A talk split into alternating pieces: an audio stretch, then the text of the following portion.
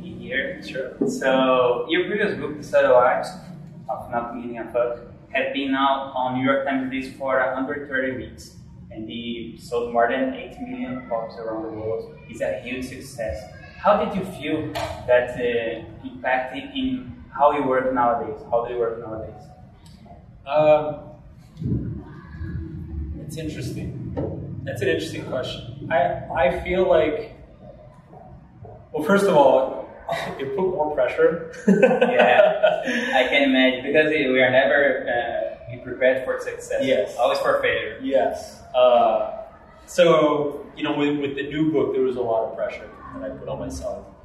Um, I think a lot of it is just, I learned a lot of writing, or I think any kind of creative career path, is, is a lot of it's like understanding yourself. So, I had to, it wasn't until about halfway through Art, writing Art, that I started to understand my own, uh, the way my own brain works. You know, my own my writing habits that are good for me, work habits that are good for me, what time of the day is best for me, how many hours at a time, um, how to block out distractions and stuff like that. Um, so it was Especially Zelda.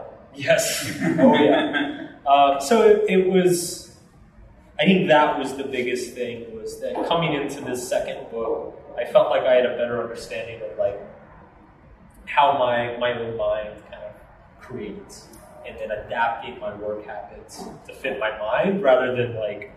I think what most people do is they just like they read something online. They're like, "That's what I have to do," and then they like Yeah. you know, torture themselves because they don't get up at 5 a.m. or whatever. Yeah. you know? Yeah. Okay, but uh, it's it's it's so much harder to get motivated after to get to until this peak. yeah, you know, it was interesting after the book was so successful that it, I went through about a year where uh, I didn't know what to do, and it was.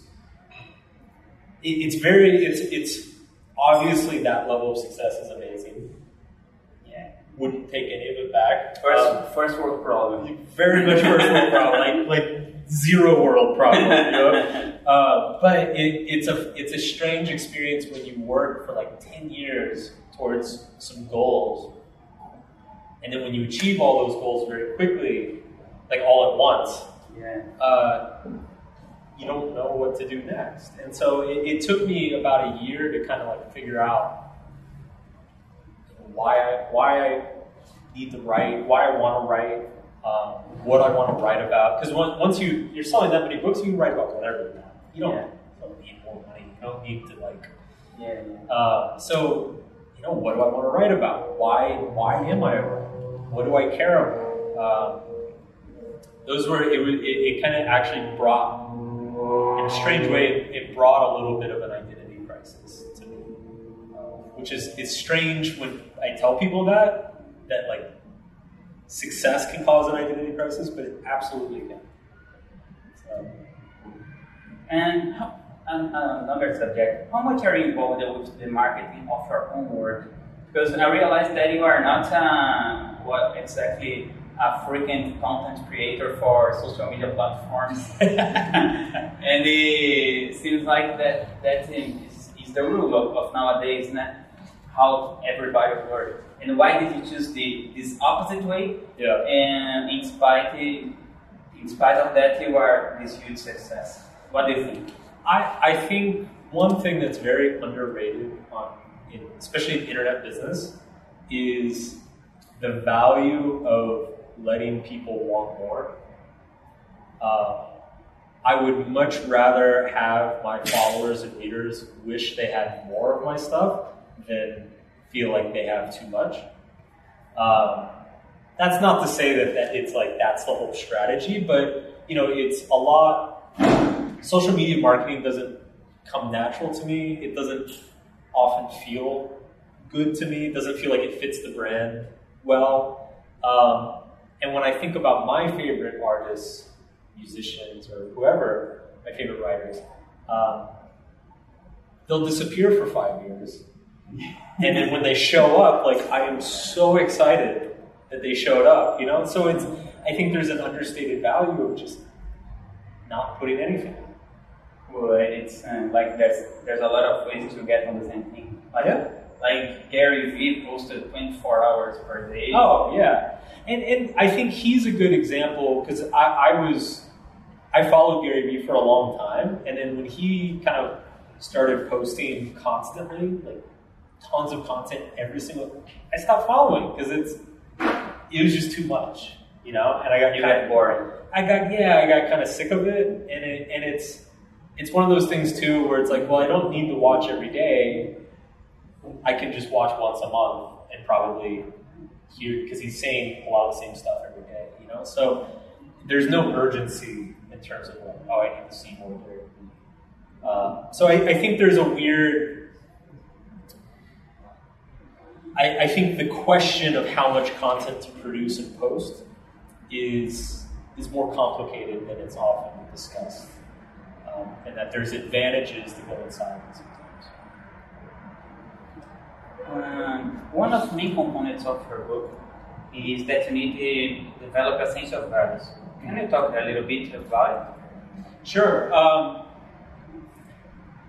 values are very much the focal point of my work because my argument is basically that like if you if you don't have the, your values correct, uh, nothing else really matters. You know. So let's say if you value something that's very unhealthy or very damaging, or like let's say you, I don't know, you become obsessed uh, with like owning a boat or something. You know, just something very superficial. You can work all day. You can have amazing discipline. You can be su- super efficient.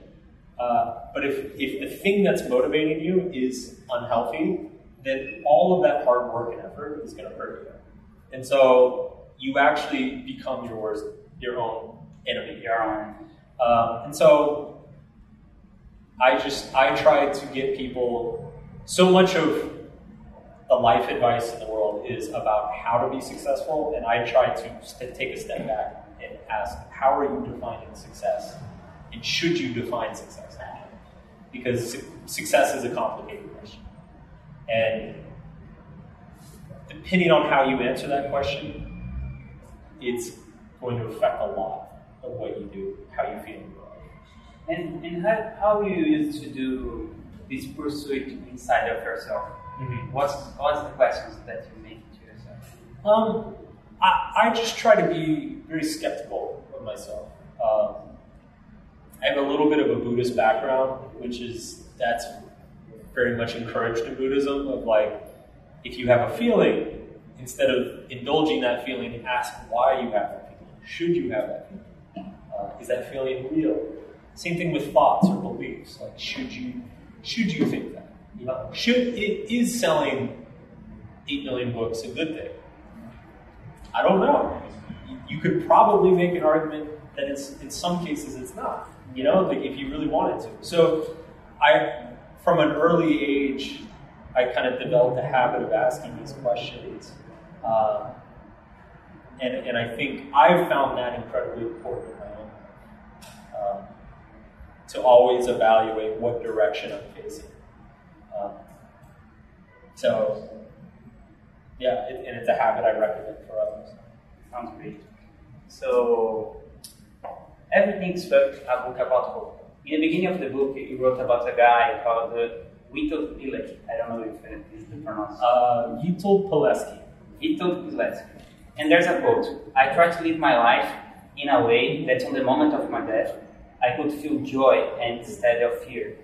The quote of this Polish uh, war hero who fought against the Soviets and Nazis and the editor never lost, lost his hope is something achievable to keep our hopes no matter what.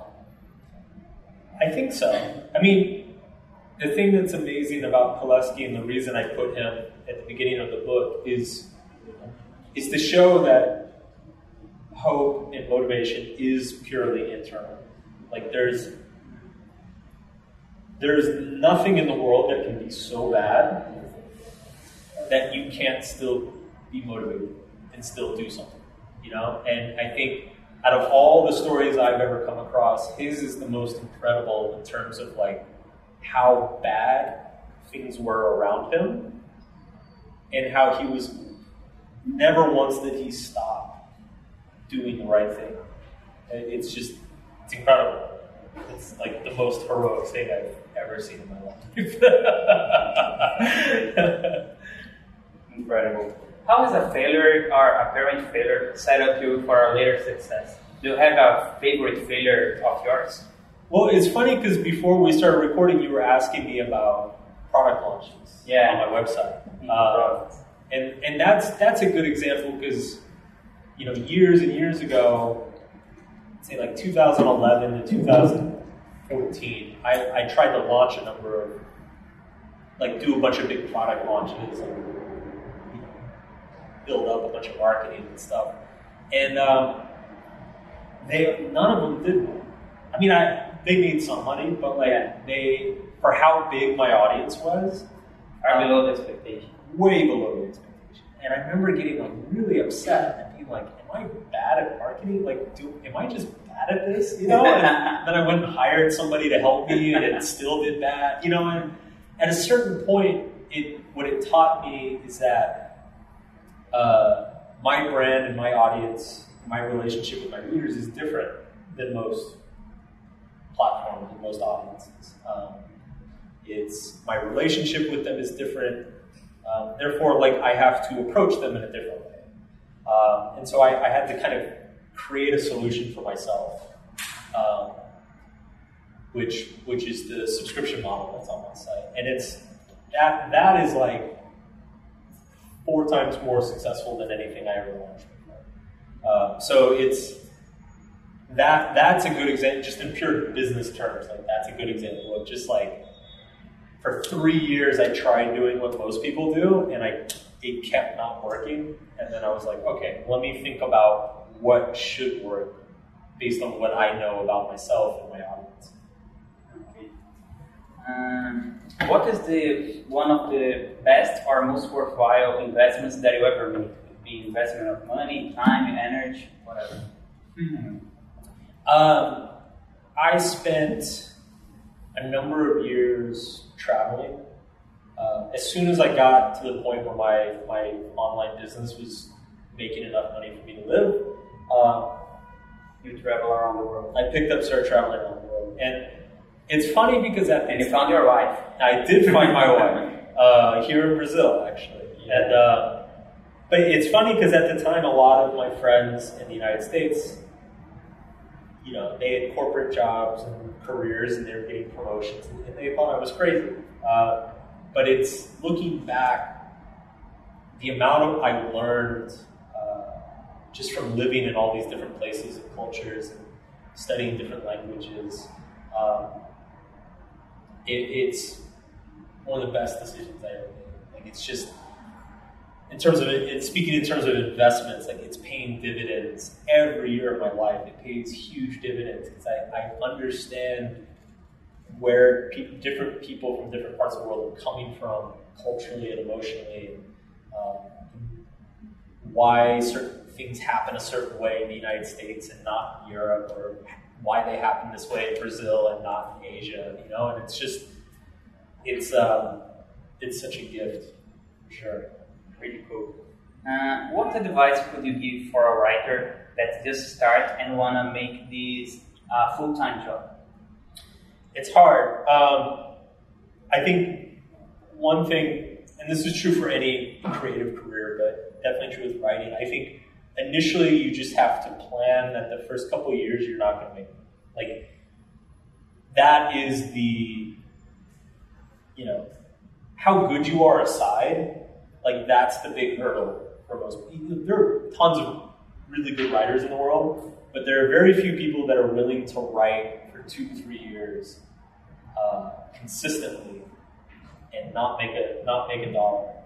Uh, to build that the reputation and the credibility and the, the, brand and the platform and everything to get to the point where they can start making money. So it's um, for that reason I always tell people like it's don't wait. Just sign up for a Medium account or whatever and just start publishing today, right now. Like there's no downside, only upside, um, and, and because it's no matter who you are, it's going to take a long time. Yeah, because it seems like that you are an overnight success. but uh, we know that uh, I, I follow you since 2010. I think that you started in 2007. Yep. So it's it's actually very funny because in the publishing world, I'm, yeah, the, for the mainstream audience, yeah, I'm like a big debut author, and I'm like, man, I've been doing this 12 years. Yeah. so when you feel overwhelmed or unfocused, or have uh, temporarily, what do you do to get back on the trail? Um, for me, it's funny actually. I uh, I remember when I was writing the new book, I I, uh, I would sometimes I would rent a room at a, a co-working space nearby because um, I just needed to get out of every like needed to get out of my house, get away from like I needed to go somewhere where people couldn't find me. and I remember uh, one day, like the manager of the co-working space came by, and he was like, "He's like, how are things going?" I'm like, "Oh, they're great." And he said, "Oh, are you feeling inspired?" Um, and he, he, kept he kept asking me that, you know, which I think a lot of people think writers must like. You get inspired one day, and I, and I told him I was like, "Look, there's no such thing as inspiration. There's only a lack of distraction." At least for me, that's true. You know, like I, I told him, I was like, inspiration is a lack of distraction. You know, if I'm left alone with nothing to occupy me, my brain will just start coming up with cool stuff. The hard part is getting myself to that place where there's nothing uh, pulling me away. So. Very nice. so, do you do you have some um, next five year plans? Um, or, or something, or you, you think about your life in one year? How, what, how do you see yourself in five years ahead? Um, so I, I do I do create little like five year goals for myself every three to five years, but I don't take them that seriously. Um, just because I understand that like I'm going to change so much as I go through the years that generally, in my experience, 50% of any goal that I set for myself, when I start working on it, I realize it's, I don't actually want that goal. Like what I learned by setting the goal is that that's not the correct goal. I need this other thing is the correct. It's a way to know yourself. Yes. Um, so I do think about those questions, uh, but I, I use them as a kind of more of like a introspective tool than an actual like, you know, I need to do ABC by the time I'm 40. Uh, in terms of like right now, so I'm 35 right now, and I'm 40. I mean, it's I've got contracts for two more books in the next, I think, three years, four years that I have to do. Um, and I think that's all really focusing on. I think you know I, I don't. I actually don't know what's going to happen. So. Okay. And it, your next book is going to be Will Smith's biography. Yeah, yeah, his memoir. Uh, we started writing that uh, in April, so it's still pretty early in the process, but uh, it's pretty exciting. Okay. Thank you very much, Mark. It's awesome to talk with you. Yeah. Uh, I'm a huge fan of your work, and I hope to everybody gets a lot of value from it. Muito obrigado.